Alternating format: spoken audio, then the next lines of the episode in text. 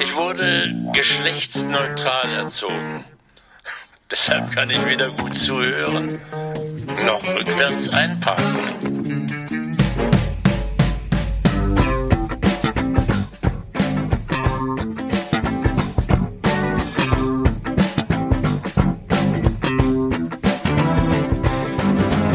Guten Tag, hier ist die Medienwoche. Mein Name ist Stefan Winterbauer von Media. Wir sind wahnsinnig frisch am Wochenende. Am anderen Ende der Leitung begrüße ich meinen lieben Kollegen.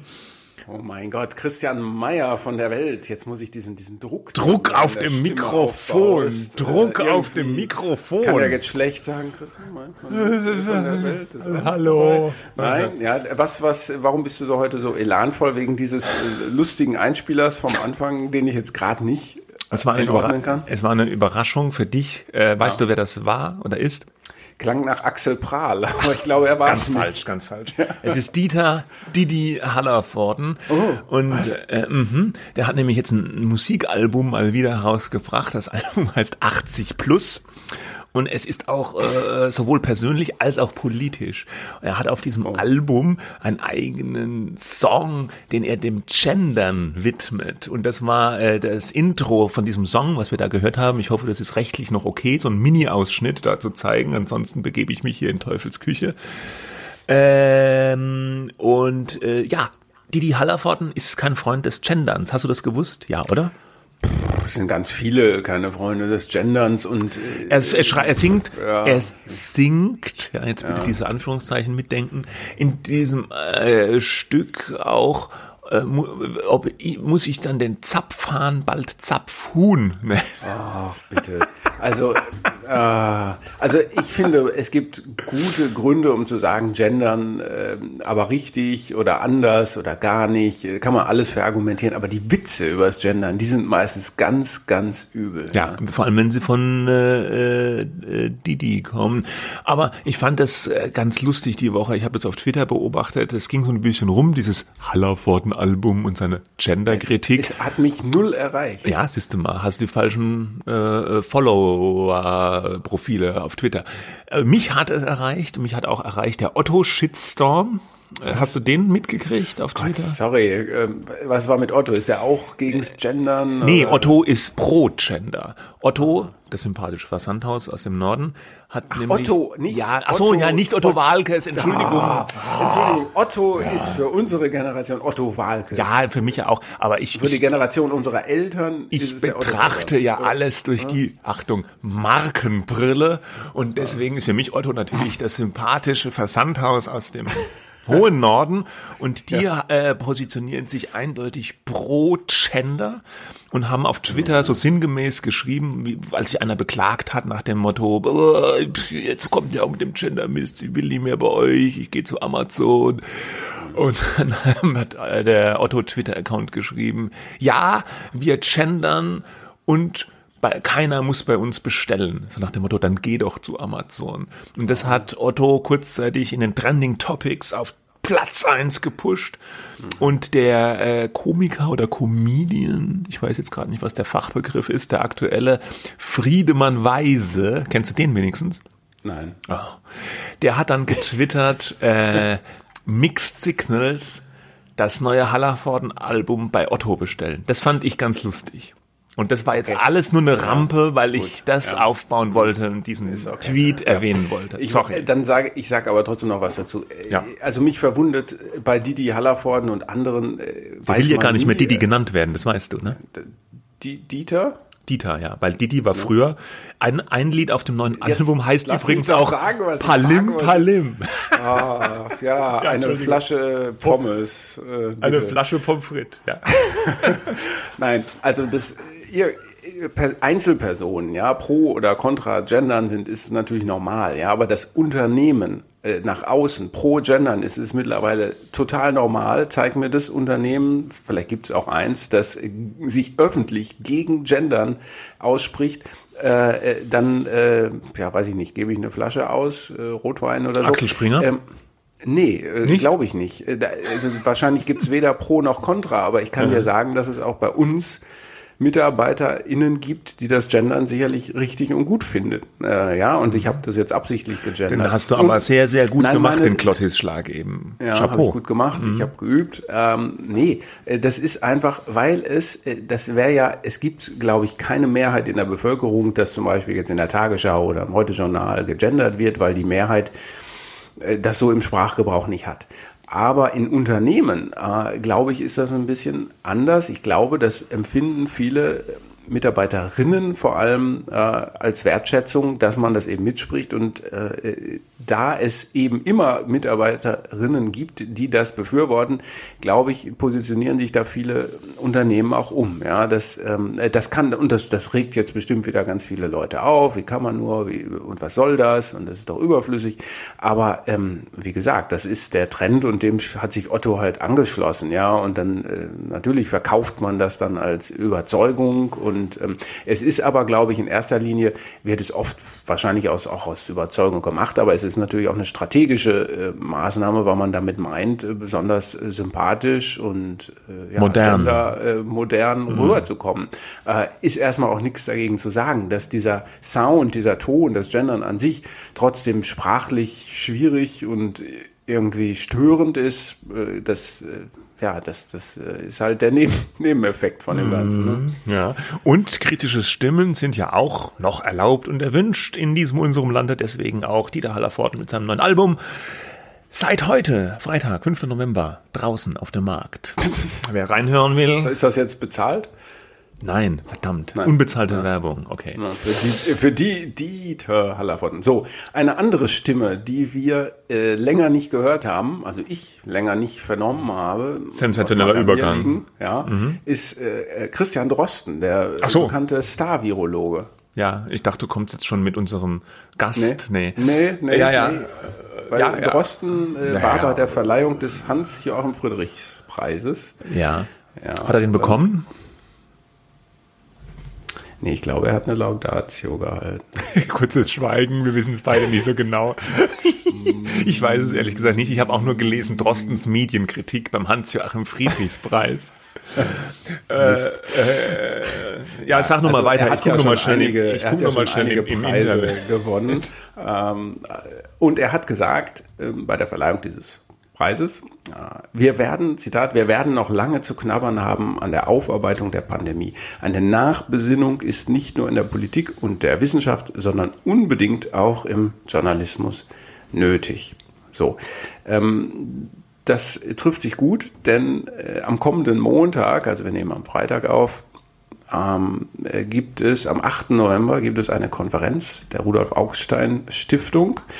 Ja, also der Spiegelgründer Rudolf Augstein.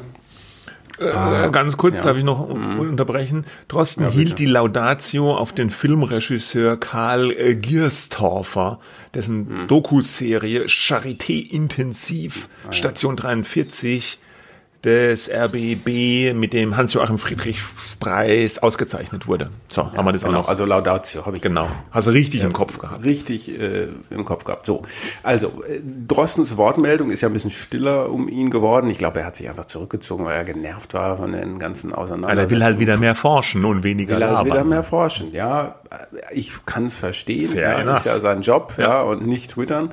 Ähm, und ähm, die Augstein Stiftung veranstaltet jetzt am 8. November äh, eine, eine, Konferenz und die hat sie Follow the Science genannt und das nicht ganz zufällig, ähm, denn das ist sozusagen äh, der Aufruf in Corona-Zeiten der Wissenschaft vor allem zu folgen, was die Wissenschaft sagt, also was zum Beispiel Wissenschaftler wie Christian Drosten sagen, das sollten wir befolgen. Ähm, der Untertitel oder der Nachsatz dieser Konferenz lautet, aber wohin? Also follow the science, aber wohin? So. Welche Schlüsse ziehen Medien, Wissenschaft und Politik aus der Corona-Krise? Kann man sich auch, glaube ich, per Stream äh, anschauen, die Veranstaltung. Ja, äh, wir verlinken das alles. In den Show Notes, ja. Falls jemand die anguckt, es ist da verlinkt. Mit dabei sind also die Erben von Augstein, äh, die auch der Stiftung vorstehen, ähm, äh, Franziska Augstein ähm, und Jakob Augstein. Und mit Jakob Augstein habe ich mich unterhalten zu diesem Thema, warum sie diese Konferenz machen. Die Augstein Stiftung ist eigentlich, ähm, die fördert äh, Medienprojekte äh, in erster Linie, macht auch mal eine Konferenz. Mm, in dem Fall werden auch auf der Konferenz beispielsweise zwei Studien präsentiert äh, über Medien und Corona äh, und das ist recht prominent besetzt. Ähm, kann man sich mal anschauen, ähm, wer da mitmacht und dann vielleicht einklinken. Und zu dieser ganzen Frage Corona und Medien, man, viele, einige erinnern sich vielleicht, Aufstand hatte sich da am Anfang recht wissenschaftskritisch geäußert, beziehungsweise so gesagt, dass man eben der Science nicht alleine fol folgen sollte. Über alle diese Themen habe ich mich mit ihm äh, am Donnerstag unterhalten. Und dieses Gespräch hören wir jetzt, bitte sehr. Ja, hallo ähm, Jakob, äh, schön, dass du Zeit hast, hier mit uns über eure Konferenz zu sprechen. Follow the Science von der Augstein Stiftung am Montag, dem 8. November in Berlin. Ähm, und ich habe gelesen zum Einstieg, ähm, habt ihr da selber den Satz von Rudolf Augstein nochmal genommen, sagen, was ist und dann gleich erklärt, das ist ja in Corona-Zeiten schwieriger geworden, weil es so viele Leerstellen bei diesem neuartigen Virus gegeben hat ähm, seit äh, Beginn des vergangenen äh, Jahres. Also sagen, was ist, ist das in Corona-Zeiten, wenn man über Corona schreibt und die ähm, Auswirkungen von Corona eigentlich noch möglich? Ja, hallo Christian, äh, äh schön, dass wir reden können. Ähm, gut sagen, was ist, ist sozusagen das, das ist so wie bei McDonalds, ich liebe es, das ist so das Branding der Stiftung. Ich glaube, bei allem, was wir machen, muss immer sagen, was ist, sozusagen vorangestellt werden. Ähm, bei Corona ist es natürlich besonders interessant, weil eigentlich ja die Wissenschaftler den Job hatten oder haben, uns zu sagen, was ist. Nicht? Und äh, die Medien sollten das dann sozusagen diskutieren oder verbreiten und auch erklären und zugänglich machen. Und dann sollte sich die Öffentlichkeit irgendwie so eine Meinung bilden und dann soll die Politik entscheiden und dann sind wir in der deliberativen Demokratie alle glücklich miteinander. Das ist so der Idealfall. Und wenn ich das jetzt so erzähle, merkt man schon, ich glaube nicht, dass das so funktioniert hat. Ehrlich gesagt, glaube ich nicht, dass irgendeiner glaubt, dass das so funktioniert hat. Und vielleicht sind wir jetzt in einem ganz guten Zeitpunkt schon mal so eine erste Rückschau zu halten. Wie hat denn dieses Dreieck Wissenschaft, Öffentlichkeit, Politik zusammengearbeitet? Und zwar jetzt gar nicht nur aus historischem Interesse, sondern ehrlich gesagt auch, weil ich glaube, dass für die nächste Großkrise, die ja schon kommt oder längst begonnen hat, nämlich die Klimakrise, die noch viel, viel schlimmer sein wird als die Corona-Krise, dass man für diese Krise lernen kann, vielleicht aus den Erfahrungen dieser Pandemie. Äh, wo hat man denn beispielsweise lernen können? Ich meine, die äh, Konferenz heißt Follow the Science, Folge der Wissenschaft, und das ist ja sicherlich nicht als nicht nur als Aufforderung gedacht. Follow the Science äh, oder, oder Unite Behind the Science äh, sind die, sind die äh, Marschsprüche der, der Fridays for Future Bewegung. Es, es gibt ja einen ganz merkwürdigen äh, Naturwissenschaftspositivismus, wie wir den eigentlich seit den, also ich, da war ich noch nicht auf der Welt, aber ich, aus Büchern kenne ich das nur aus den 50er Jahren, nicht, dass Leute so fast naiv oder gläubig oder hoffnungsvoll oder sehnsüchtig, je nachdem, wie man das benennen will, auf die Naturwissenschaften geguckt haben, gesagt haben, helft uns, löst die Probleme für uns, wir glauben euch, wir folgen euch, geht ihr voran, äh, ihr wisst, wo es lang geht. Und bei all dem ist ja immer steht hinter einem Bindestrich, denn den Politikern glauben wir nicht mehr so. Und den Politikern hm. wollen wir nicht mehr so folgen. Die Politiker haben uns in die falsche Richtung geführt. Übernehmt ihr jetzt diese Aufgabe, die die Politiker nicht erfüllt haben? Also ein Naturwissenschaftspositivismus, wie man ihn lange nicht mehr äh, äh kannte, hat sich äh, Bahn gebrochen, schon in dieser Klimabewegung. Und bei Corona war es halt ganz extrem. Also ich, man hatte schon manchmal den Eindruck, vielen Leuten wäre es lieber gewesen, die Virologen und Epidemiologen hätten die Regierungsgeschäfte gleich selber übernommen. Und, ähm, Weil man so wenig wusste über, über das Virus natürlich. Und der Journalismus und die Medien, die ja eine wahnsinnige Vermittlungsleistung da oder Aufgabe auch übernehmen mussten äh, in der Pandemie, haben wir ja dann auch nicht gewusst. Die Politiker können wir nicht fragen, die können wir fragen, was macht ihr denn jetzt? Klar, aber äh, wie kommt das und äh, welche Gefahr stellt das da? Das kann ja eigentlich nur die Wissenschaft beantworten. Ja, Wissenschaft liefert Daten, aber was die Daten für eine Bedeutung haben in der Gesellschaft und äh, wie man die Daten bewertet, also nach welchen Werten äh, man mit den Daten umgeht, dazu können jedenfalls die Naturwissenschaftler ehrlich gesagt gar nichts sagen, weil das nicht ihr Job ist und auch nicht ihre Expertise. Übrigens behaupten die das von sich selber auch gar nicht, jedenfalls die Klugen nehmen das für sich selber gar nicht in Anspruch. Dafür müsste man dann schon die Gesellschaftswissenschaftler fragen und schon die saßen bei Markus Lanz deutlich weniger. Also es gab eine, eine Schieflage, glaube ich, die, und dann greife ich jetzt ein bisschen vor den Gesprächen, die wir auf dieser Konferenz führen, denn das ist jetzt sozusagen meine Anfangshaltung, aber da sind sicher Leute, die sehen das anders. Das führte zu einer Schieflage, die eigentlich der Wissenschaft nicht gut tut, denn es ist nicht deren Aufgabe, uns zu sagen, wie wir leben sollen, finde ich. Und es ist auch eine Schieflage, die auch der Demokratie nicht gut tut, denn das große Problem mit wissenschaftlicher Expertise, wenn sie in die Demokratie eingeführt wird, ist ja ihre scheinbare Alternativlosigkeit. Das ist ja das, äh, ich meine, Merkels äh, Mantra, ja, das ist alternativlos. Wenn das dann von Christian Drosten kommt, eine Aussage, was passieren soll, dann wird es natürlich viel, viel schwieriger mit dem demokratischen Widerspruch. Mhm, Dass aber auch Wissenschaft im Wandel sich befindet und keine Wahrheit liefert, sondern immer nur Erkenntnisse, die dann äh, falsifiziert oder verifiziert werden müssen, das fällt dann ein bisschen runter. Nochmal, das ist kein Vorwurf an die Wissenschaft, es ist eine Aufmerksamkeitmachung wie schwierig es für Öffentlichkeit ist, für Medien ist, mit Wissenschaft umzugehen bei so einem hochdrehenden Thema wie so einer Pandemie. Ja, bei vielen Themen gibt es ja auch in der Wissenschaft äh, nicht den einen Konsens. Äh, ja, ähm, die Frage ist dann halt nur, ähm, wenn es äh, die Wissenschaft gibt und die unterschiedliche Positionen ähm, hat, dann kommt ja den Medien dann äh, die Aufgabe zu, das zu sortieren, ähm, miteinander äh, ins Verhältnis zu stellen, äh, vielleicht auch zu kommentieren, äh, äh, sowas, ja. Aber ähm, aber äh, dann muss man ja sagen, dann ist das ja Aufgabe der Medien eigentlich, ähm, diese Wissenschaft, die Aussagen der Wissenschaft ähm, einzuordnen, richtig?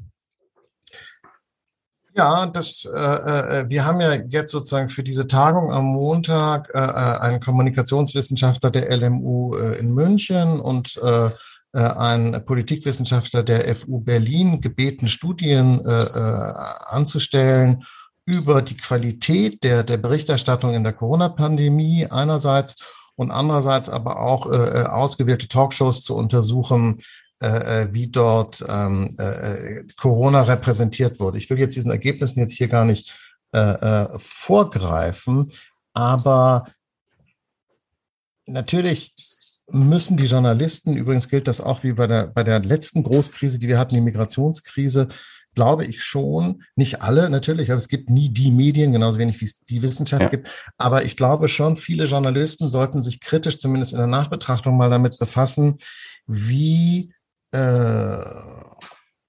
naja, sagen wir mal, wie neutral Sie äh, äh, ihre Rolle wahrgenommen haben in diesem Diskussions- und Berichterstattungsprozess oder wie sehr Sie selber schon zu Aktivisten wurden bei der Durchsetzung von bestimmten pandemiepolitischen Maßnahmen. Du hast ja selber so relativ zu Beginn der Pandemie und auch ein bisschen ins vergangene Jahr hinein öfter gesagt, die Medien haben Seite an Seite auch mit der Regierung, die ja selber wiederum auf die Wissenschaft stark gehört hat, im Kampf gegen Corona gestanden. Hat da, äh, wenn ich das dann richtig verstehe, was du sagst, die Funktion der Medien, äh, die sie ja in der Demokratie haben, ein Stück weit versagt? Also Klaus Kleber, der nun unverdächtig ist äh, äh, jeder äh, Radikalität, äh, äh, hat mal in einer äh, Konferenz gesagt, die Medien haben, haben sich zu sehr zum Pressesprecher der, der Regierungspolitik gemacht und das sei eigentlich nicht ihre Aufgabe. Ja, ich glaube, das kann man so sagen. Wie gesagt, das gilt nicht, auch da gilt natürlich immer der schöne Satz, ja, nicht alles, was Sie nicht äh, gesehen haben, haben wir nicht gesendet. Also man muss natürlich gucken, äh, äh man fand zu jedem Zeitpunkt jeden denkbaren Standpunkt in den Medien irgendwo repräsentiert. Erstens. Zweitens gilt aber trotzdem, dass es natürlich so eine Art Main Thrust der Berichterstattung gab, also so eine große äh, Richtung sozusagen, in die das ging. Und die fand ich schon verblüffend ähm, einhellig dafür, dass für viele Corona-politischen Maßnahmen ehrlich gesagt die Faktenlage relativ dürftig war, was man also ja auch, äh, also von wegen evidenzbasiert war vieles nicht, was man uns zugemutet hat. Und äh, entsprechend kassieren ja die Gerichte jetzt auch im Nachhinein viele dieser Maßnahmen ein. Und ja, da muss ich mir sagen, ich hätte mir oft noch mehr unabhängige Medienstimmen gewünscht, die gesagt hätten, die die Politik daran erinnert hätten, dass Freiheit äh, nichts ist, wofür sich die Gesellschaft rechtfertigen muss, äh, äh, sondern dass es umgekehrt ist, dass sich derjenige rechtfertigen muss, der die Freiheit einschränkt.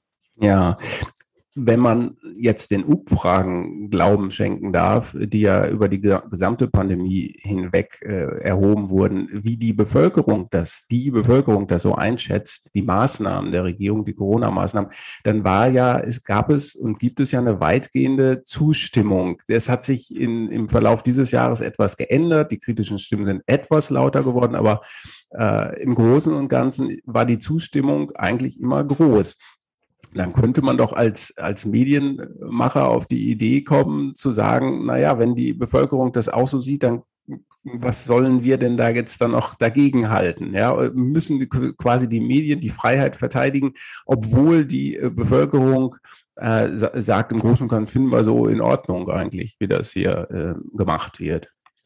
Na gut, es ist ja nicht die Aufgabe von Journalisten, jetzt dem Volk aufs Maul zu schauen und zu gucken, äh, äh weil, wie gesagt, ich glaube, äh, ich glaube, den Chinesen geht es mit ihrer Regierung auch ganz gut und trotzdem würden wir jetzt sagen, das ist nicht etwas, was wir äh, nachmachen wollen. Also was die Leute jeweils finden, ist nicht der Maßstab dessen, was unbedingt richtig oder falsch ist. Außerdem ist es, glaube ich, auch eine Frage, was Leute sagen, wenn man sie befragt. Und da muss man aber auch gucken, wie verhalten sie sich denn? Weil im ersten Lockdown im März 2020 und daran sieht man schon, wir können jetzt wirklich schon ein bisschen wie so, ja, wie so Zeithistoriker zurückgucken und die, mhm. diese Pandemie in Phasen einteilen.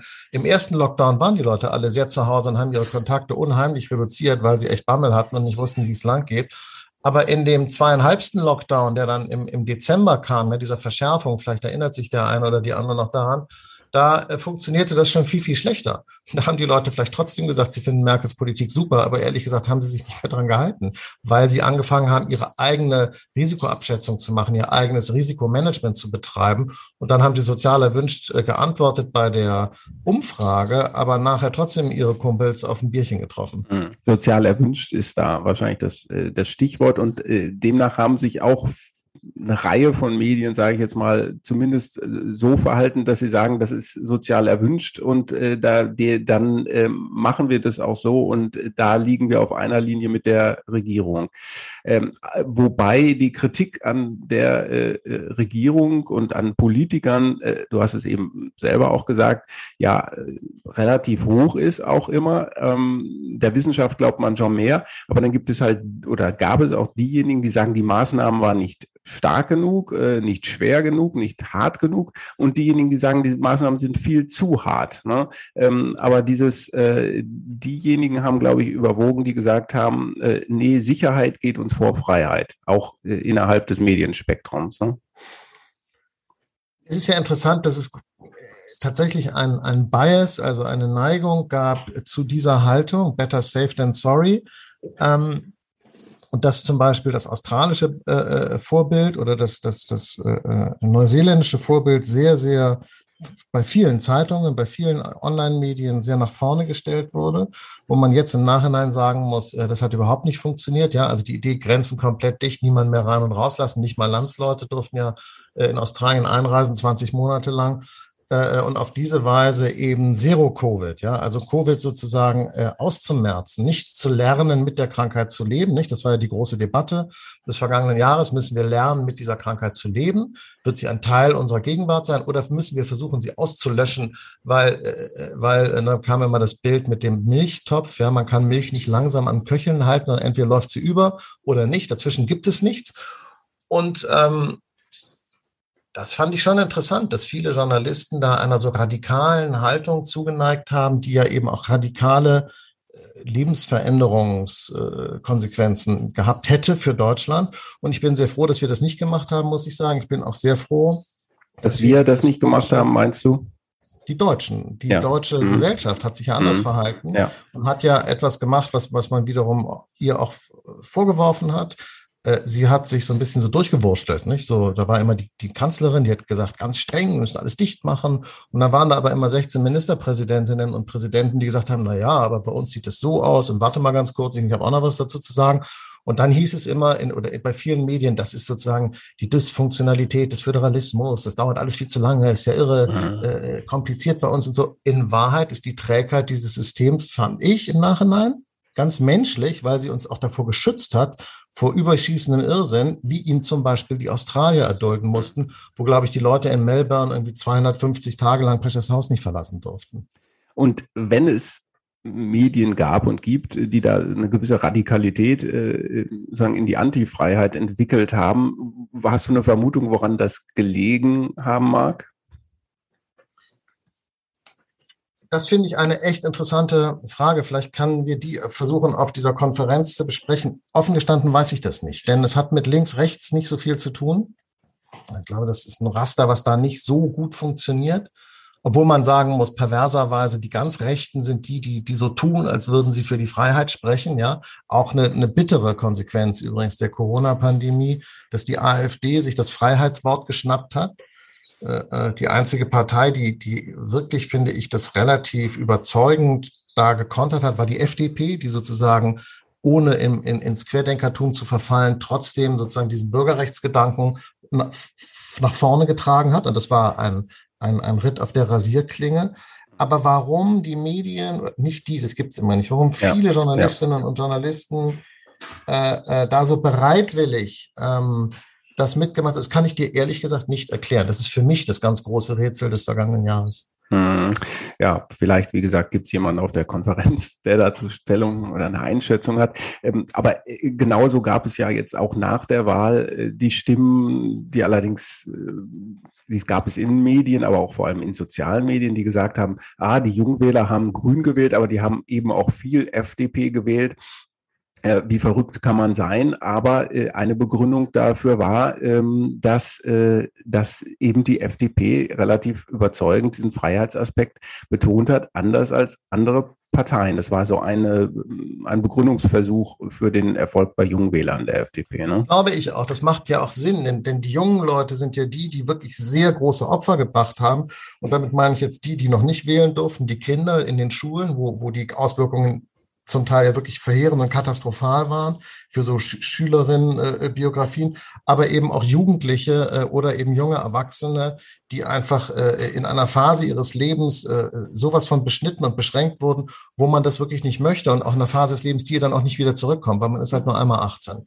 Insofern ähm, äh, äh, wundert mich das nicht, dass dann äh, so eine Partei wie die FDP davon auch profitiert hat bei den Wahlen. Finde ich übrigens auch fair. Mhm.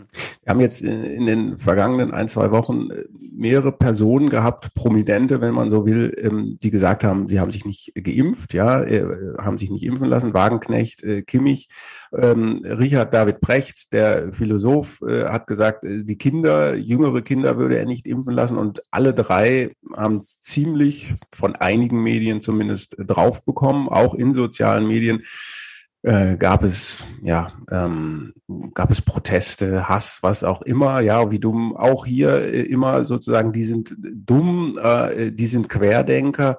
Ähm, was was sagt uns das über unsere Diskussionskultur? Müssen wir diese äh, Leute, egal auch welche Haltung man selber dazu hat zum Impfthema, äh, besser verteidigen, auch in Medien? Also ich bin immer bereit, jeden Menschen zu verteidigen, der irgendwas sagt und danach dann mit, mit Hass und Häme überzogen wird. Äh, äh, das ist das Erste dazu, ja, weil ich finde sozusagen, äh, jeder muss sagen können, was er will, ohne dann niederkartetscht zu werden. Allerdings muss man natürlich sagen, dass das, was die da gesagt haben, auch echt ganz schön krasser Quatsch ist, weil ähm, ohne die Impfung kriegen wir halt diese Pandemie nicht weg und unser normales Leben nicht zurück. Und wenn so, so sogenannte Vorbildfiguren wie ja auch so unterschiedliche Figuren, ja. Wagenknecht, dann der Fußballer und der Philosoph, das sind ja ganz verschiedene Figuren. Wenn die sozusagen da rausgehen und im Prinzip den Leuten sagen, lasst euch mal lieber nicht impfen, weil ihr wisst nicht, ob ihr dann nicht irgendwie so eine grüne Nase bekommt, dann finde ich das schon schwer verantwortungslos, muss ich sagen. meine, sie sollen sie trotzdem machen, ja, freies Land und so. Aber ich finde es auch echt Unsinn, weil natürlich äh, sollen wir alle uns impfen lassen, bitte.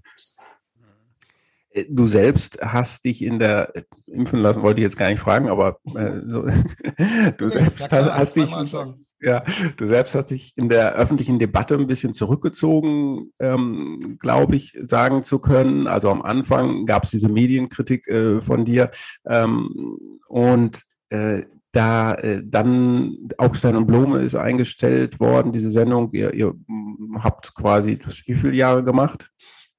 Oh Gott, ich weiß nicht, zehn, acht, zehn. Jahre, ne? Das, das war dann an ein Ende gekommen. Du bist auch aus Twitter ausgestiegen, ja. Mhm. War das so ein bisschen Selbstschutz zu sagen, ich habe mich in dieser Debatte positioniert am Anfang, aber jetzt reicht mir das?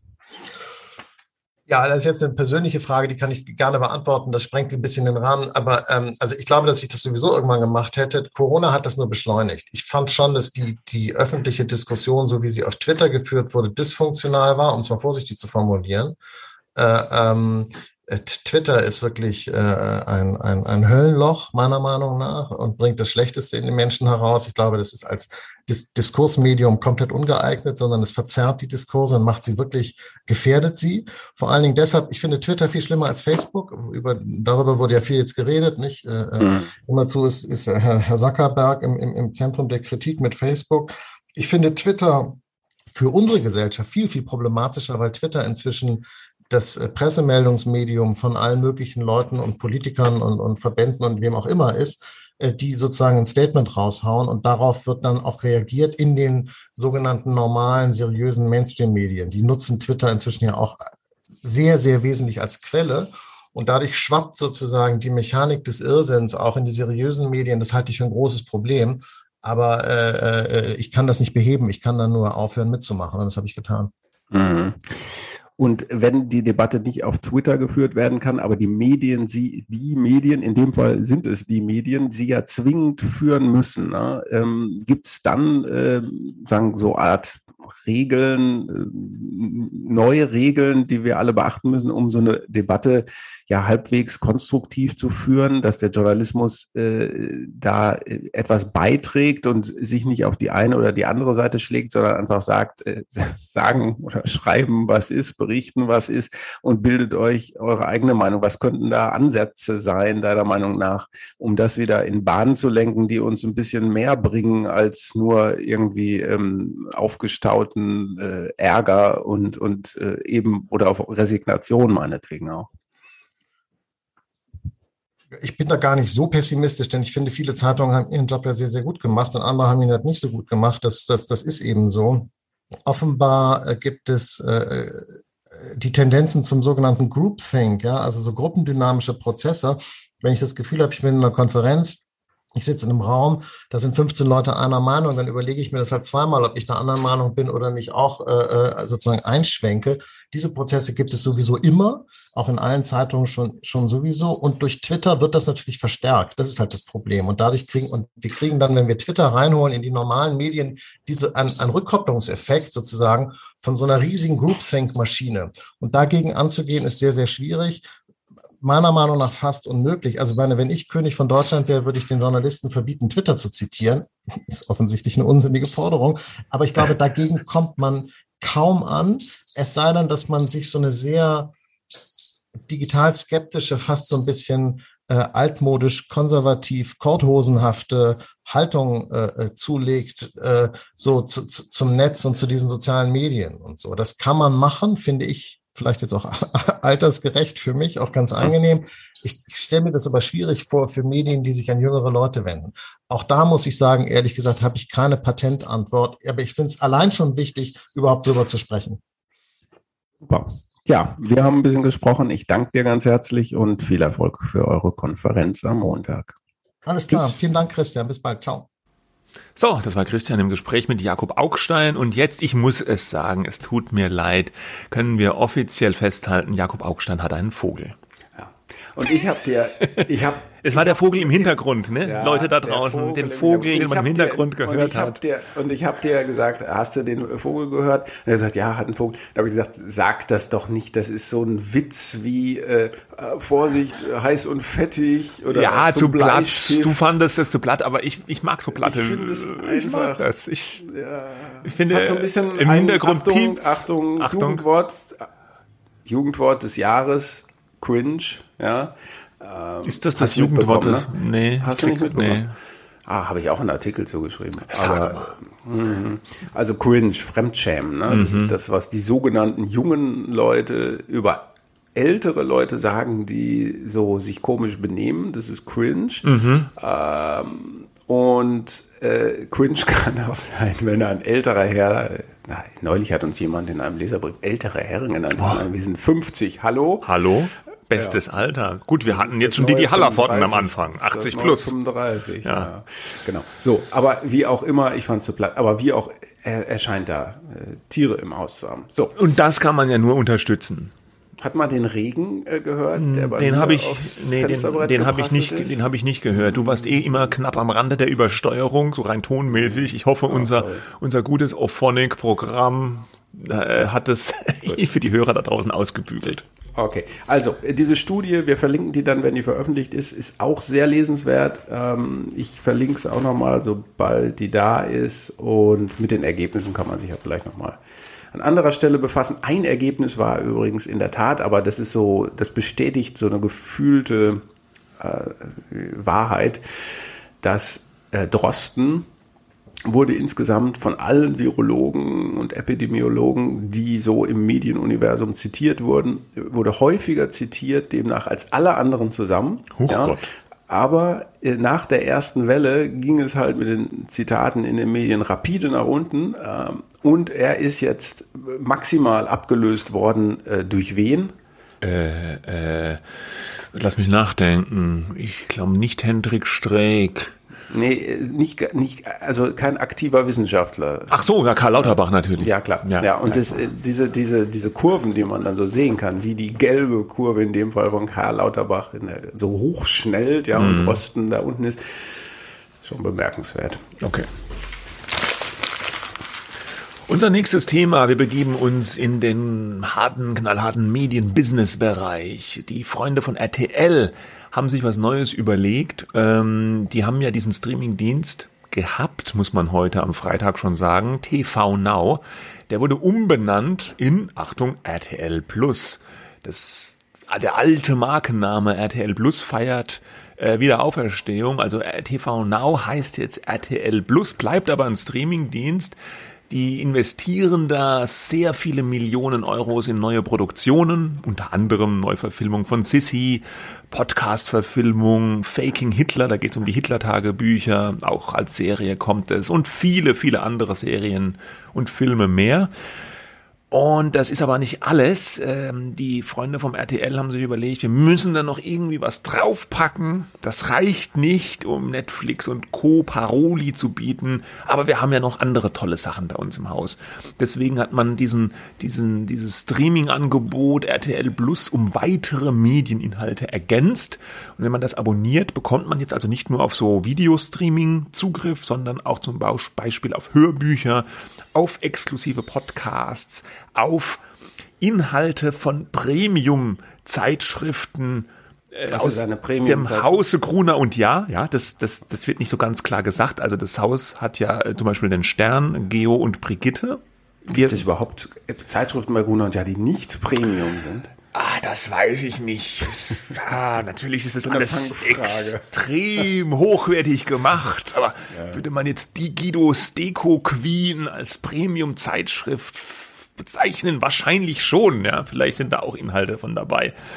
Also ich vermute mal, oder wir vermuten mal, wir haben uns ja im Vorgespräch ganz kurz drüber unterhalten, dass vor allem Sterngeo und Brigitte so gemeint sein könnten.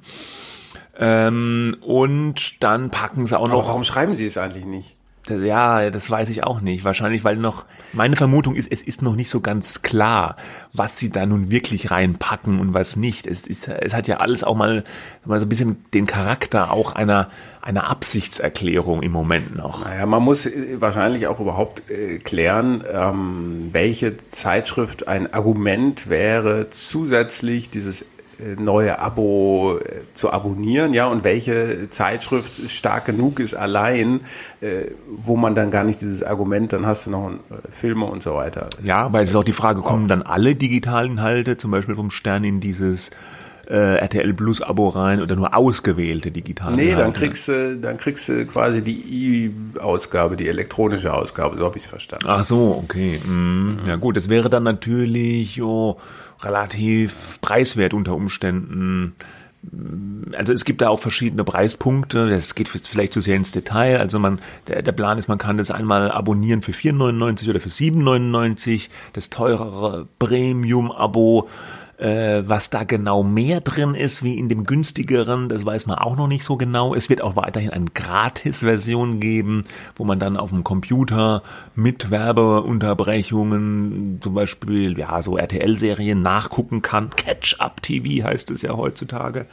Und sie packen auch noch Radiostreams irgendwie mit oben drauf, ja, um noch auch auch Musik ist noch dabei. Aber das ist eben nicht so wie bei Spotify oder Apple Music oder Deezer oder sonst wem oder YouTube, dass du dann alle Musik der Welt praktisch noch dabei hast. Aber sondern, Moment, ich habe doch was ne? gelesen, dass sie mit dieser kooperieren. Ach so, die kooperieren mit dieser. Okay, ja. dann ist es vielleicht doch so. Im Bereich Musik äh, hat RTL Deutschland eine Partnerschaft mit dieser geschlossen. Naja, ja, gut. Habe ich gerade eben noch gelesen. Dem, dem, ja. dem, dem Musikstreaming-Dienst wo man sich eigentlich so ein bisschen gefragt hat immer noch. Warum gibt's den? Warum gibt's den eigentlich noch? Ja, mhm. aber gut. Ja, und das ist jetzt das große neue RTL Plus. Das ist natürlich äh, eine Antwort von RTL auf die große Netflix-Herausforderung, möchte ich es mal nennen. Die äh, Netflix ist Streaming-Marktführer weltweit und auch in Deutschland. Gefolgt, glaube ich, von Amazon Prime Video. Äh, dann gibt's ja auch noch weitere Spiele auf diesem Markt. Apple TV Plus gibt's noch. Es gibt Sky, die mit Angeboten am Markt sind. Äh, der, es ist ein hart umkämpfter Markt, es ist ein globaler Markt, wahnsinnig viel Geld ist drin.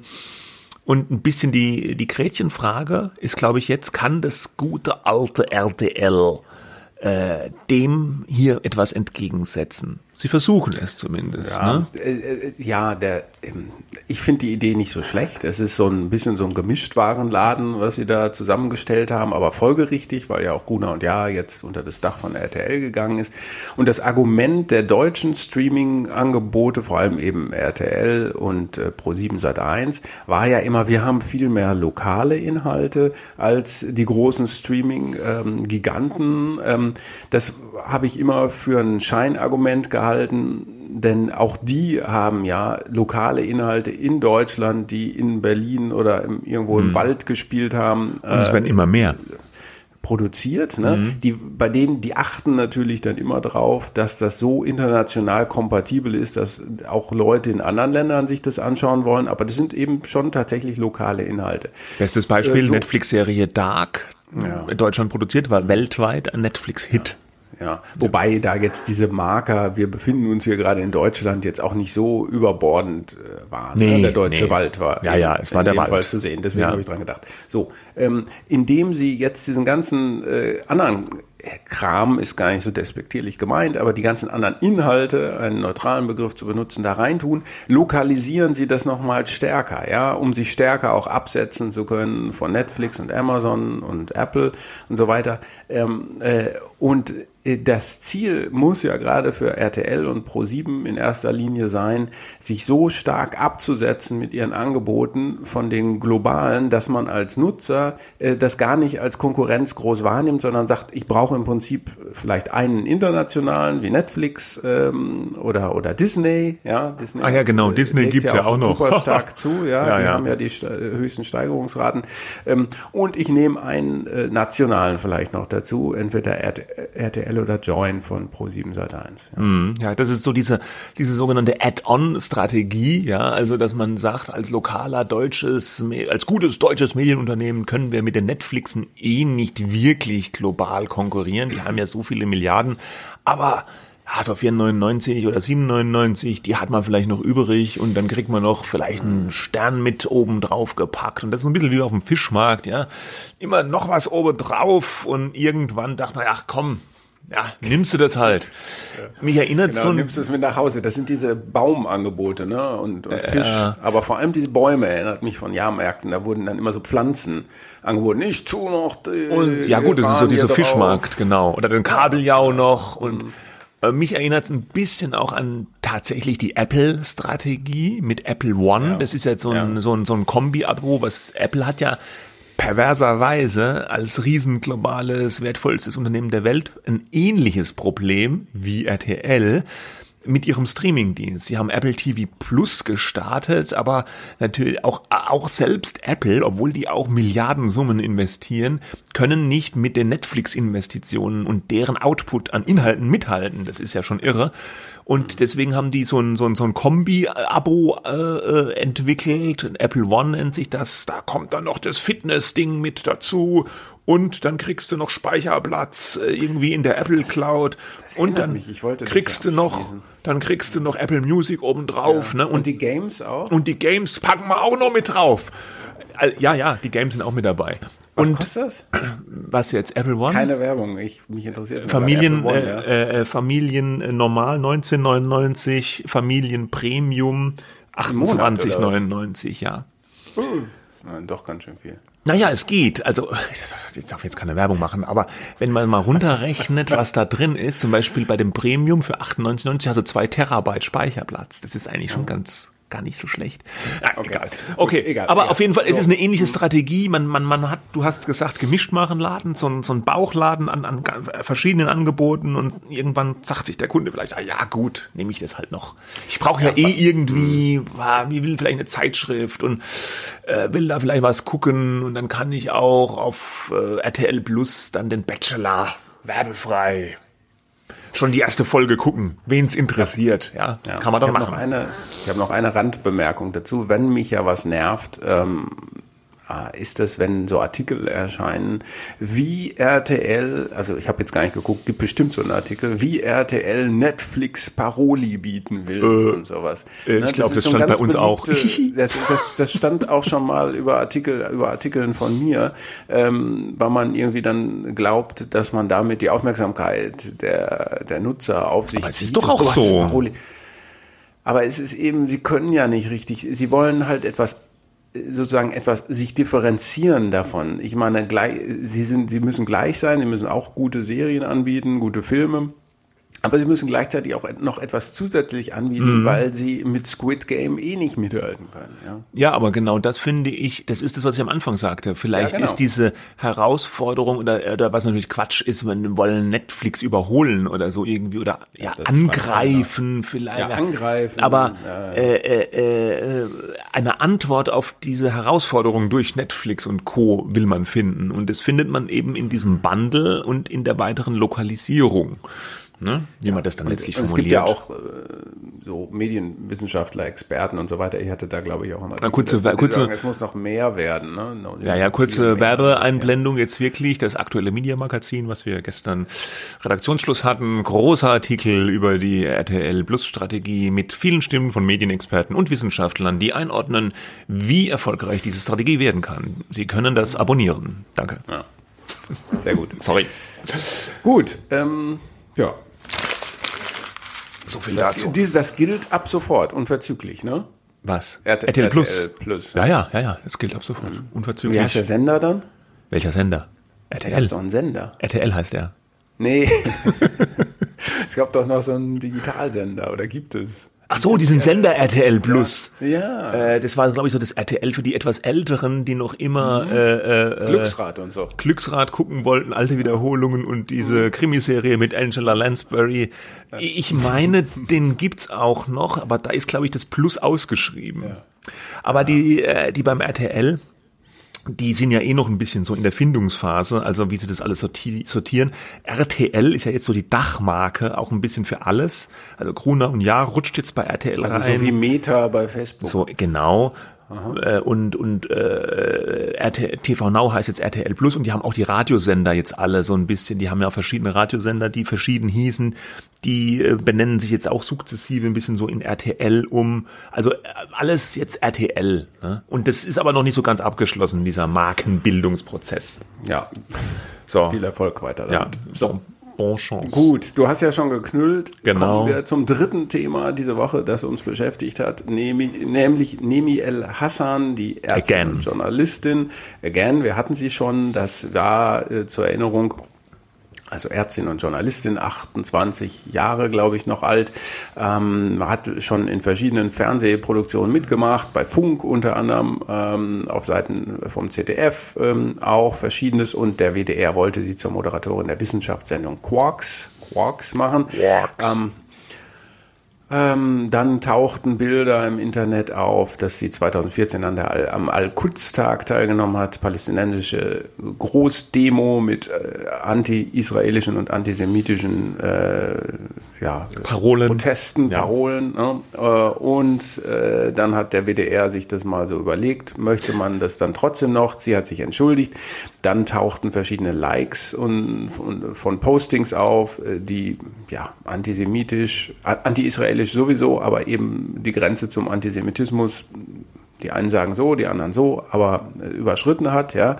Und ähm, dann gab es im Rundfunkrat vom WDR so ein bisschen eigentlich kein, kein Stück, äh, kein Stück Antisemitismus. Wir wollen, das geht gar nicht, dass jemand im öffentlich-rechtlichen Rundfunk arbeitet, äh, der sowas verbreitet oder gut heißt. Und ähm, am Ende musste aber der Sender entscheiden, nicht der Rundfunkrat. Und ähm, dann äh, äh, war es jetzt so, dass in dieser Woche, also de, der Plan des WDR war dann, nee, sie soll das nicht moderieren, sondern sie kann als Autorin für Quarks arbeiten. So. äh, Und da standen wir, bis dann ein Artikel in dieser Woche erschien von Nemi El Hassan in der Berliner Zeitung. Ähm, Und der war überschrieben, schrieben, äh, ich bin Palästinenserin, deal with it. Also kommt damit klar, ihr äh, Ihr Leute. ihr Leute da in, in Deutschland, ja. Ja. Sie, sie wohnt in Deutschland, äh, lange schon hier, ne? Ähm, aber sie ist halt Palästinenserin, sagt sie, nicht deutsche Palästinenserin, nicht palästinensische Deutsche oder Deutsche mit palästinensischen Wurzeln. Sie ist Palästinenserin, deal with it.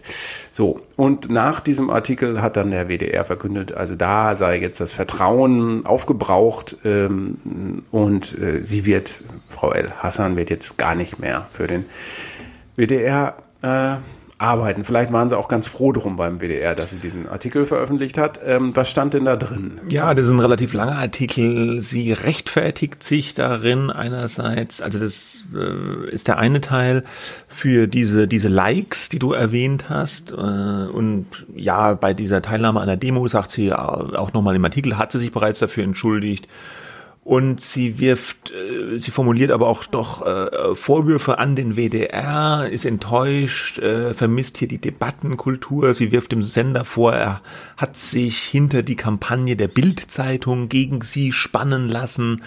Sie weist nochmal darauf hin, dass es äh, rechte Netzwerke äh, gewesen seien, die äh, diese Bilder von ihr da ko- konzertiert veröffentlicht haben, so eine Art Aktion gegen sie, dass das äh, programmatisch gemacht wird von rechten Netzwerken, um muslimische Stimmen aus der Öffentlichkeit zu vertreiben, dass diese Leute sich dann eben dieses Mittels de, des Antisemitismusvorwurfs bedienen würden.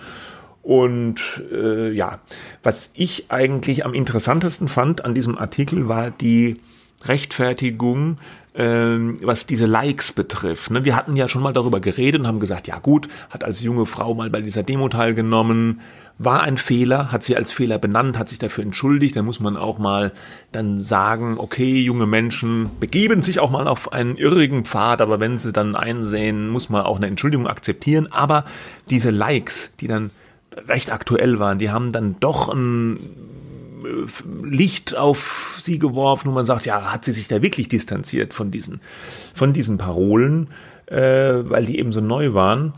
Und da sagt sie, Moment, ich habe mir das doch hier aufgeschrieben. Ah ja, hier. bla bla bla. In investigativer Manier hatten sich Redakteure der Bildzeitung, sag ich, auf meinem Instagram-Profil umgesehen und Likes aus diesem Jahr gefunden, die ich unter Beiträge der Seite Jewish Voice for Peace gesetzt hatte. Dabei handelt es sich um eine der größten linksjüdischen Organisationen in den USA, die sich antizionistisch positioniert. Sie unterstützt etwa in weiten Teilen BDS und arbeitet mit palästinensischen Grassroots-Bewegungen zusammen. Jewish Voice for Peace übt Druck auf die amerikanische Regierung aus, damit diese ihren Beitrag zu einem gerechten Frieden in Israel und Palästina leistet, damit alle Menschen vor Ort dieselben Rechte und Freiheiten erlangen. Hm. Und dann äh, war ja noch kritisiert ein, ein, Posting, wo sie praktisch den Ausbruch von Gefangenen aus einem Gefängnis geliked hat und diese Ausbrecher waren eben ja Terroristen.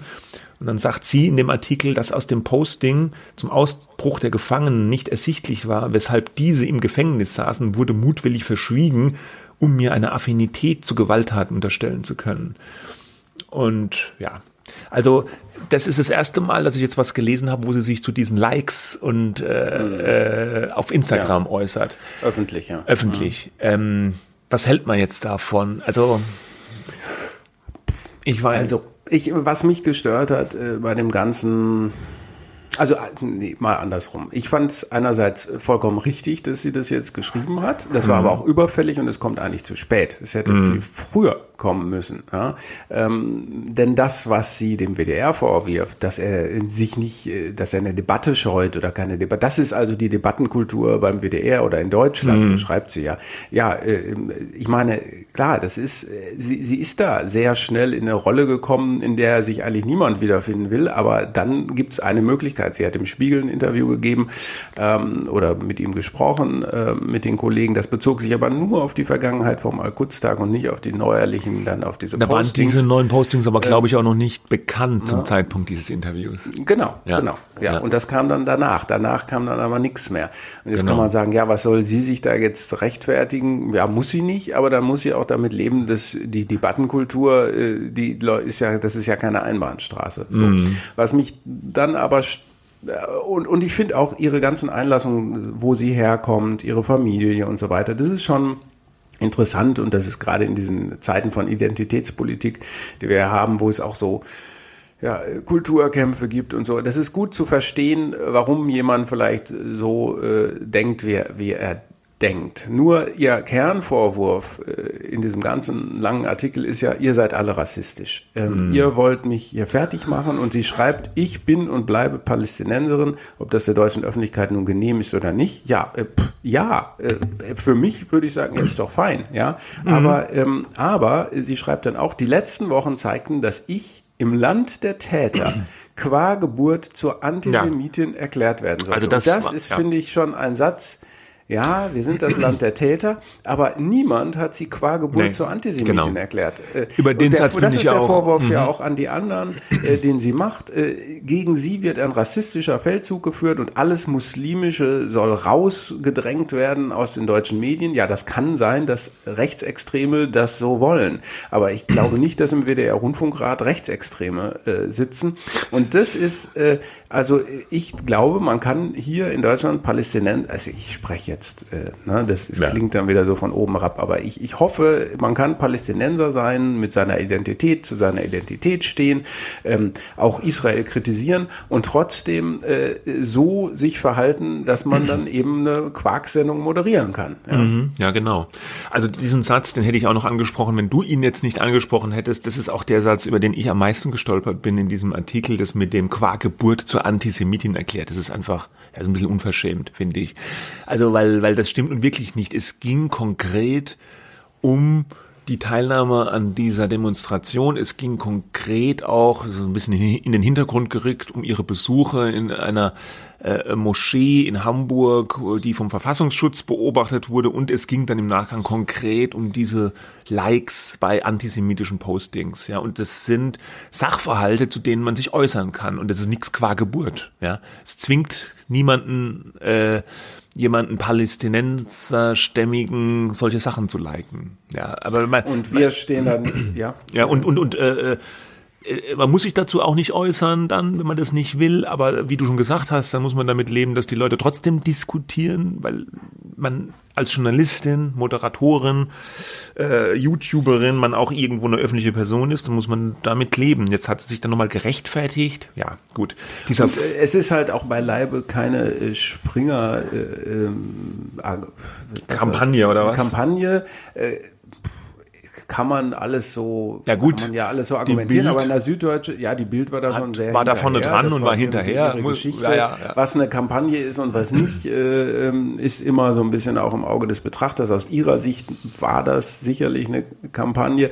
Nur in der Süddeutschen Zeitung gab es jetzt ein längeres Stück von Laura Herdreiter, äh, die auch gesagt äh, hat in diesem Stück, da wird Journalismus und Aktivismus vermischt, ja, mhm. und ähm, nicht nur Nemi El Hassan hat sich damit damit vom Journalismus verabschiedet mit diesem Text. Äh, hoffentlich mit Absicht, schreibt sie. Hahnfeld in der FAZ äh, hat auch äh, sozusagen diesen Rassismusaspekt äh, kritisiert, dass das sozusagen ihr verteidigungsstrategischer Verteidigungsmove ist. Äh, wie gesagt, ich sehe diesen Artikel durchaus mit gemischten Gefühlen. Da sind viele interessante Punkte drin und ich würde es auch nicht in Bausch und Bogen irgendwie sagen, alles Quatsch, ist es nicht, ja. Aber ich glaube, was diesen, diese konkrete Frage angeht, soll sie da jetzt das moderieren oder nicht, ähm, äh, das kann man, glaube ich, dann am Ende doch relativ eindeutig beantworten. Sie hat geschrieben, bitte bewertet mich doch nach meiner journalistischen Arbeit. Aber es ist halt ein bisschen äh, schwierig. Das, das kann ein bisschen komplizierter. Kriterium sein. Schon, ne? ja. Wenn ich auf einer äh, Demo bin auch wenn das ja jetzt gar nicht den Ausschlag gegeben hat, die vom Verfassungsschutz beobachtet wird oder so, da müsste ich mich wahrscheinlich auch bei meinem Arbeitgeber rechtfertigen, wenn mhm. das dann thematisiert wird. Ähm, und, und da kann ich noch so äh, geile Arbeit machen, wie ich will. Das hat, spielt dann eben doch eine Rolle. Ja. Mhm. In einem hat sie aber recht in ihrem Artikel, finde ich, nämlich da geht es um die Frage, wie hat sich der WDR in der ganzen Sache verhalten? Und da schreibt sie, was ich vermisse, ist Ehrlichkeit. Bin ich in den Augen des Senders nun eine handfeste oder nur eine verkappte Antisemitin, dann dürfte man mhm. mir nachvollziehbarerweise auch nicht das mhm. Angebot machen, hinter der Kamera als Autorin tätig zu sein, mhm. wie man mir seitens des WDR vage in Aussicht gestellt hat. Bin ich es nicht, warum wurde ich dann gefeuert? Da hat sie recht. Das war vom WDR natürlich Jimmel, Jammel, Jummel da hätten die sich klarer positionieren sollen müssen und eigentlich sagen müssen, sorry, wir können mit Ihnen auf dieser Basis nicht mehr zusammenarbeiten. Ja, und was mich auch ein bisschen gewundert hatte, ich hatte da unmittelbar im Nachgang, als diese Postings kamen und als dann gesagt wurde, wir lassen das erstmal pausieren und überlegen soll, ob sie vielleicht als Autorin arbeitet, habe ich gefragt, wer hat denn eigentlich die Gespräche seitens des WDR mit ihr geführt? Ähm, mhm. War das der Herr Buro? Und dann war die Antwort, nee, Herr Buro war das gar nicht. Mhm. Und ähm, dann habe ich gefragt, ja, und wer hat dann die Gespräche mit ihr geführt. Ja, darüber, dazu können wir uns nicht äußern. Ja. Und das fand ich dann ein bisschen schwierig, weil ehrlich gesagt, so eine Hochprofile, so eine, so eine Geschichte, die wirklich ähm, hochgekocht ist und breit diskutiert wurde und auch skandalisiert wurde, Ah, ja. Die muss ja eigentlich der Intendant äh, klären. Ja. Oder man sagt, hier der Fernsehdirektor oder so mhm. hat das gemacht. Äh, keiner hat sich da vorgetraut, um zu sagen, wer hat denn jetzt eigentlich bitteschön diese Entscheidung äh, getroffen, dass man nicht mit ihr äh, zusammenarbeitet, auf welcher Grundlage ähm, und so weiter. Das, aber das, das war alles nicht Thema. Und das wurde, da fehlte dann eben auch die Transparenz. Ja, total. Ähm, was sowas, was sowas da, da hat man sich offensichtlich von Seiten des Senders nicht getraut, klar Positionen zu beziehen, weil man wahrscheinlich Angst hatte, dass man dann irgendwie in den Shitstorm gerät, wenn man sich da mit seinem Namen aus dem Fenster hängt. Ja, muss aber man aber. Man muss es machen, so ist es nun mal. ja die ja. Frau äh, eben, auch. Ja? Eben, ja. Und wenn ja. da ein Name ist, brauchst du auch sozusagen einen Namen und dann sollte es eigentlich der Intendant sein, genau. der dann sagt, so, wir haben uns das angehört, ich habe mir das angehört und äh, ich habe jetzt diese Entscheidung getroffen, dafür stehe ich. Äh, ja. That's it. That's it. Um die Sache abzuschließen vielleicht noch, oder man weiß es nicht, ZDF hat entschieden, wir arbeiten weiter mit Frau El Hassan zusammen. Es gibt keinen Grund, äh, an ihren journalistischen Arbeit zu zweifeln. Sie macht ja fürs ZDF, also für Funk, für dieses ARD-ZDF digital Angebot noch ein Format und äh, ihr Format wird vom ZDF betreut und das wird weiter stattfinden. Okay. Gut. Damit Ja. Sind wir am Ende dieser Sendung. Huch, ja, ein bisschen überraschend, äh, äh, aber trotzdem, ja, äh, ja, ich wünsche ein schönes Wochenende. Jetzt kommst du ja nicht mehr raus aus der Nummer. nee, ich ja. komme nicht mehr raus. Äh, Also, viel schönes Vergnügen. Wochenende, hat uns ne? gefreut. Ja. Leserbriefe bekannt äh, oder Rückmeldungen immer gern gewünscht. Äh, Medien Medien-Woche at media.de oder Medien-Woche at welt.de. Genau. So sieht's aus. Okay, Bis dahin. Tschüss. ciao.